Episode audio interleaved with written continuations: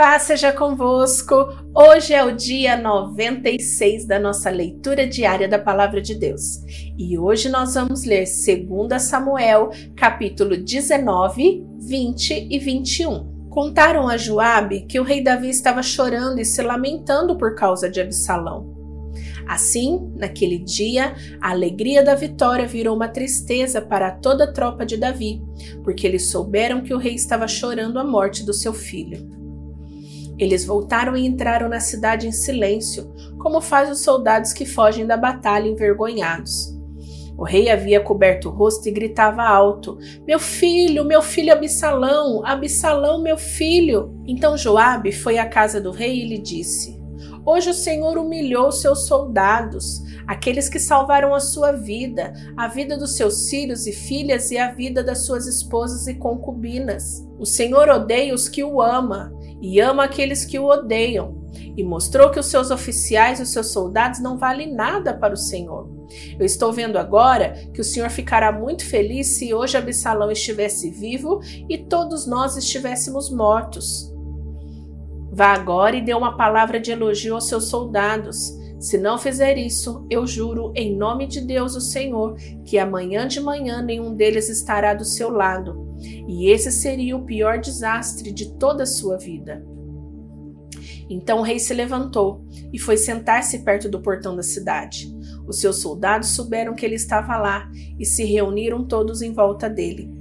Enquanto isso, todos os israelitas tinham fugido, cada um para sua casa. E, em todo o país, eles começaram a brigar. Eles diziam: O rei Davi nos livrou dos nossos inimigos. Ele nos livrou dos filisteus, mas agora fugiu de Absalão e saiu do país. Nós escolhemos Absalão para ser o nosso rei, mas ele morreu na batalha. Então, por que não tentamos trazer o rei Davi de volta? O rei Davi soube que os israelitas estavam dizendo. Então enviou os sacerdotes Zadok e Abiatar aos líderes de Judá para perguntarem o seguinte: Por que vocês seriam os últimos a ajudar a trazer o rei de volta ao seu palácio? Vocês são meus parentes, da minha própria carne e do meu próprio sangue. Porque vocês seriam os últimos a ajudar a me trazer de volta? Davi também mandou dizer a Amasa: Você é o meu parente. De agora em diante você será o comandante do exército em lugar de Joabe. Que Deus me mate se eu não fizer isso. Com essas palavras, o rei ganhou o coração de todos os homens de Judá, e eles mandaram-lhe dizer que voltassem com todos os seus oficiais. Davi voltou e chegou até o rio Jordão. Os homens da tribo de Judá foram encontrá-lo em Gilgal para acompanhá-lo na travessia do rio. Ao mesmo tempo, Simém, o benjamita, filho de Gera da cidade de Baurim, foi depressa ao rio Jordão para se encontrar com o rei Davi. Mil homens da tribo de Benjamim estavam com Simei, também Ziba, que trabalhava para a família de Saul, foi ao Jordão com seus 15 filhos e 20 empregados. Eles chegaram lá antes do rei e atravessaram o Jordão para acompanhar a gente do rei na travessia do rio e fazer tudo o que o rei quisesse. Quando o rei estava se aprontando para atravessar o rio, Simei se jogou no chão, em frente dele, e disse: Ó oh, rei, eu peço que perdoe o mal que lhe fiz no dia em que o Senhor saiu de Jerusalém. Esqueça o que eu fiz. Nunca mais pense nisso. Eu sei que fiz uma coisa errada, e é por isso que sou a primeira pessoa das tribos do norte a vir encontrá-lo hoje. Então Abissai, cuja mãe Azeruia, disse: Simei devia morrer por ter amaldiçoado aquele que Deus escolheu como rei. Mas Davi disse a Abiassai e ao seu irmão Joabe: vocês, filhos de Zeruia, não têm nada a ver com isso. Vocês estão querendo me criar problemas? Agora eu sou o rei de Israel. Nenhum israelita será morto hoje. E disse a Simei: Eu juro que você não será morto. Mefibosete, neto de Saul, também desceu para ao encontro do rei.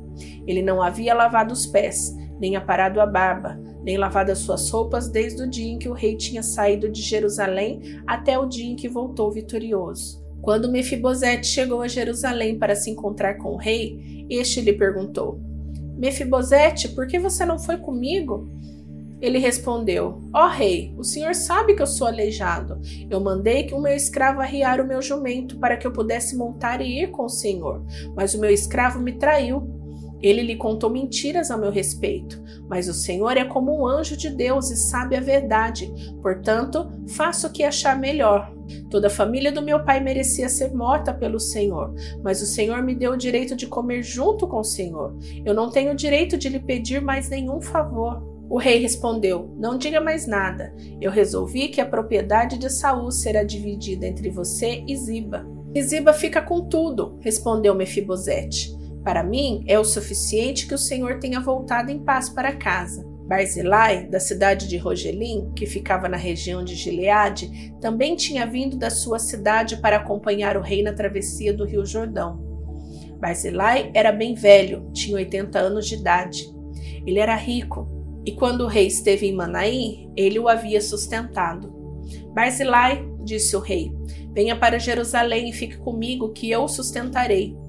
Mas ele respondeu: Eu não vou viver muito mais, porque eu iria para Jerusalém com o Senhor?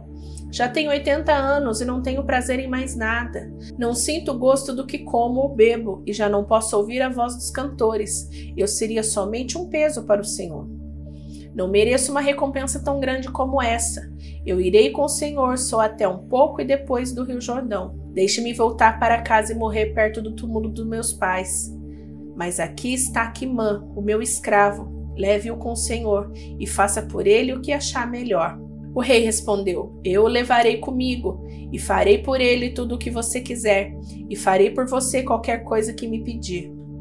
Então Davi e toda a sua gente atravessaram o rio Jordão. Ele beijou Barzilai e deu a sua bênção, e Barzilai voltou para casa. O rei atravessou o rio acompanhado por todos os homens de Judá e pela metade dos homens de Israel. Dali foi para Gilgal, e Quimã seguiu com ele. Então todos os israelitas foram e disseram a Davi: Ó rei, por que é que os nossos irmãos, os homens de Judá, se acharam com o direito de trazer o Senhor, a sua família e a sua gente para este lado do rio Jordão? Os homens de Judá responderam: Nós fizemos isso porque o rei é o nosso parente. Será que isso é razão para vocês ficarem zangados? Será que o rei pagou pela nossa comida e nos deu alguma coisa? Os israelitas disseram: Nós temos dez vezes mais direitos sobre o rei Davi do que vocês, embora ele seja seu parente.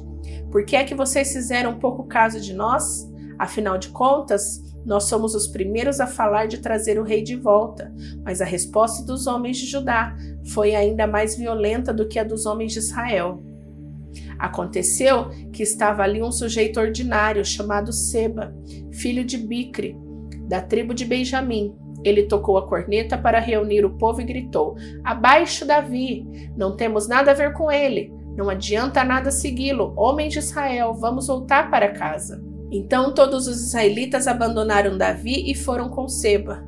Mas os homens de Judá ficaram fiéis a Davi e o seguiram desde Jordão até a cidade de Jerusalém. Davi foi para o seu palácio em Jerusalém e colocou numa casa guardada por soldados as dez concubinas que havia deixado tomado conta do palácio.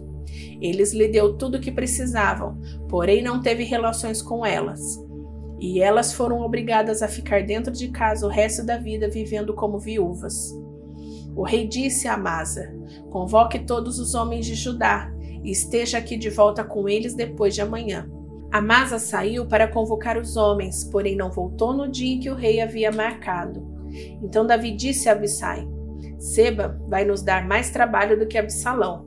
Pegue os meus homens e vá atrás dele. Senão, ele poderá tomar algumas cidades cercadas de muralhas e escapar de nós. Então os homens de Joabe, os queretitas e os peletitas e os soldados mais valentes seguiram Abissai. Eles saíram de Jerusalém para seguir Seba. Quando chegaram à Pedra Grande, na cidade de Gibeão, Amasa encontrou-se com eles. Joabe estava vestido com roupa de guerra e tinha uma espada na bainha que levava pendurado no cinto. Quando ele avançou, a espada caiu. Então Joabe disse a Amasa: Como vai, meu amigo? e pegou na barba de Amasa com a mão direita para beijá-lo. Amasa não reparou que Joabe tinha uma espada na outra mão. Então Joabe enfiou a espada na barriga de Amasa, e os seus intestinos saíram e se esparramaram pelo chão. Ele morreu na mesma hora. Joabe não teve de ferido uma segunda vez. Em seguida, Joabe e o seu irmão Abissai continuaram a perseguir Seba.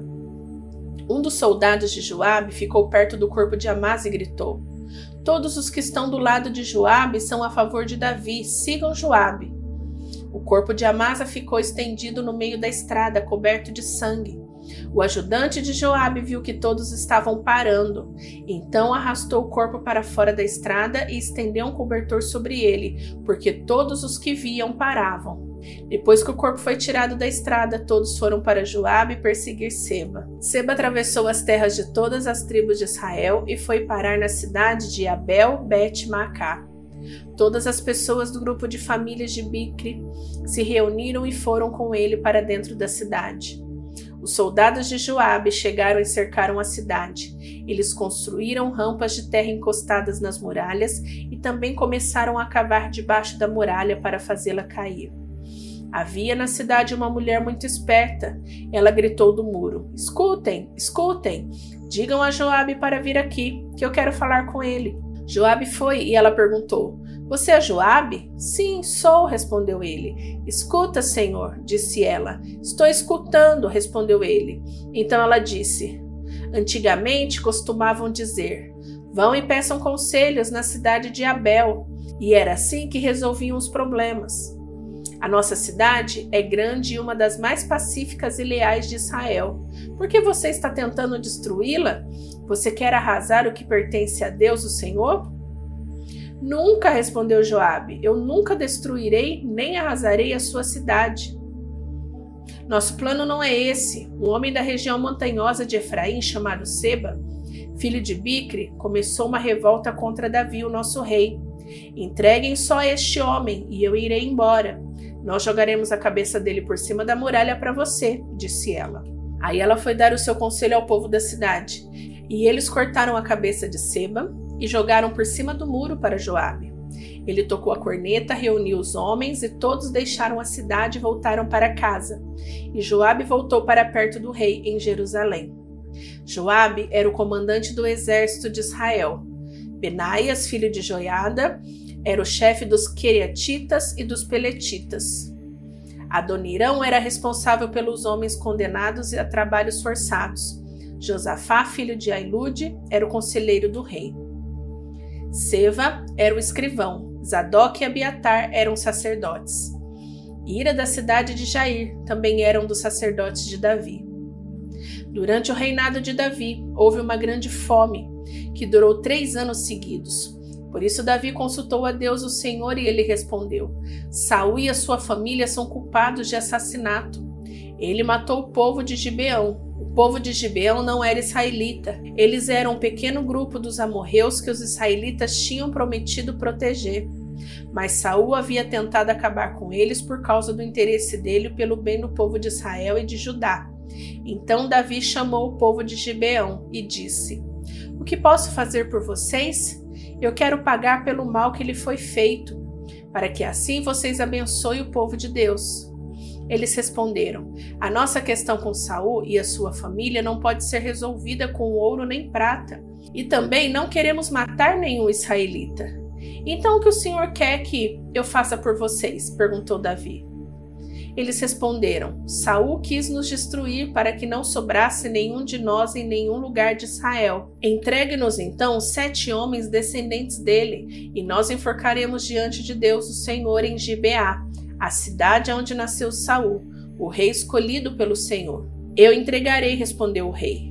Mas, por causa do juramento que ele e Jonatas tinham feito um ao outro, o rei não deixou que fosse morto Mefibosete, que era filho de Jonatas e neto de Saul. Porém, pegou Armone e Mefibosete, os dois filhos de Rispa, filha de Aias, que tinha sido de Saul, pegou também os cinco filhos de Merabe, filha de Saul, tinha tido de Adriel, filho de Barzilai, da cidade de Meolá. E Davi entregou sete ao povo de Gibeão, e eles o enforcaram no monte diante do Senhor. E todos os sete morreram juntos. Isso aconteceu no fim da primavera, no começo da colheita da cevada. Então Rispa, concubina de Saul, pegou um pano grosseiro e com ele fez um abrigo sobre uma rocha. E ficou ali desde o começo da colheita até o dia em que as chuvas do outono caíram sobre os sete corpos, e não deixou que as aves se aproximassem deles, de dia, nem os animais selvagens de noite. Quando soube o que Rispa tinha feito, Davi foi e tomou dos moradores de Jabes de Gileade os ossos de Saul e do seu filho Jonatas. Os moradores de Jabes haviam retirado os corpos da praça de Bet-San, onde os filisteus os tinham pendurado no dia em que mataram Saul no monte Gilboa. Davi então os colocou os ossos de Saul e de Jonatas junto com os ossos dos sete que haviam sido enforcados. Sepultaram os ossos de Saul e Jonatas no túmulo de Quis, pai de Saul da cidade de Zela, no território da tribo de Benjamim. Tudo que o rei mandou foi feito, e depois disso Deus respondeu às orações do povo pelo seu país. Houve outra guerra entre os filisteus e Israel. Davi e os seus soldados foram e lutaram contra os filisteus. Durante a batalha, Davi ficou muito cansado. Um gigante chamado Isbenote tinha uma lança de bronze que pesava mais ou menos 5 quilos e estava usando uma espada nova. Ele pensou que podia matar Davi. Mas Abissai, cuja mãe era Zeruia, socorreu Davi. Atacou filisteu e o matou. Então os soldados de Davi fizeram uma promessa de nunca mais deixar que Davi saísse com eles para a guerra. Eles disseram: O Senhor é a esperança de Israel e nós não queremos perdê-lo. Depois disso, houve outra batalha contra os filisteus da cidade de Gobe, e Sibecai, da cidade de Uza, matou um gigante chamado Saf. Houve mais uma batalha contra os filisteus em Gobe, e Elanã, filho de Jair, de Belém, matou Golias, da cidade de Gate. O cabo da lança de Golias era uma grossura de um eixo de um tear de tecelão. E houve ainda outra batalha em Gate. Ali havia um gigante, descendente dos antigos gigantes, que tinha seis dedos em cada mão e em cada pé. Ele desafiou os israelitas e Jonatas, filho de Simeia, irmão de Davi, o matou. Esses quatro eram descendentes dos gigantes da cidade de Gate e foram mortos por Davi e os seus soldados. Terminamos a leitura, vou te esperar amanhã. Só não esquece de deixar o seu gostei. É muito, muito importante você acionar o botão do gostei para que a palavra de Deus ela chegue para muito mais pessoas. E se você ainda não se inscreveu, se inscreve para receber a notificação do vídeo novo, tá bom? Fica com Deus. Beijão. Tchau, tchau.